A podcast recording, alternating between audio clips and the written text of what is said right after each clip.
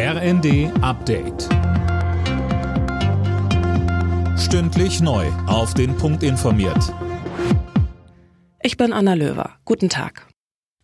Bei einer Messerattacke in der Nähe des Eiffelturms in Paris ist ein deutscher Tourist getötet worden. Zwei weitere Menschen wurden verletzt. Der Angreifer konnte von der Polizei überwältigt werden. Es handelt sich um einen 26-jährigen Franzosen. Die Behörden hatten ihn als radikalen Islamisten auf dem Schirm. Der psychisch kranke Mann war bereits 2016 wegen der Vorbereitung eines anderen Angriffs zu einer Haftstrafe verurteilt worden. Bei der Attacke soll er auf Arabisch Gott ist groß gerufen haben. Als Motiv gab er den Gaza-Krieg an. Nach dem heftigen Wintereinbruch in Süddeutschland entspannt sich die Lage. Nach und nach am Münchner Flughafen fallen aber auch heute hunderte Flüge aus.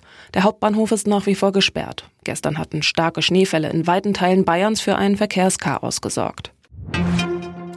Im Mittelpunkt der Weltklimakonferenz in Dubai steht heute erstmals das Thema Gesundheit. Es geht darum, welche Gefahren durch den fortschreitenden Klimawandel entstehen. Mehr von Daniel Bornberg. Die WHO stuft den Klimawandel als größte einzelne Gesundheitsbedrohung für die Menschheit ein. Es werden etwa Hitzewellen häufiger und heftiger.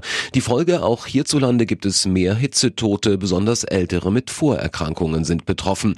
Ein weiteres Problem, wegen der Klimaveränderungen erhöht sich das Verbreitungsgebiet einiger Infektionskrankheiten wie etwa etwa Dengue, Zika oder Malaria.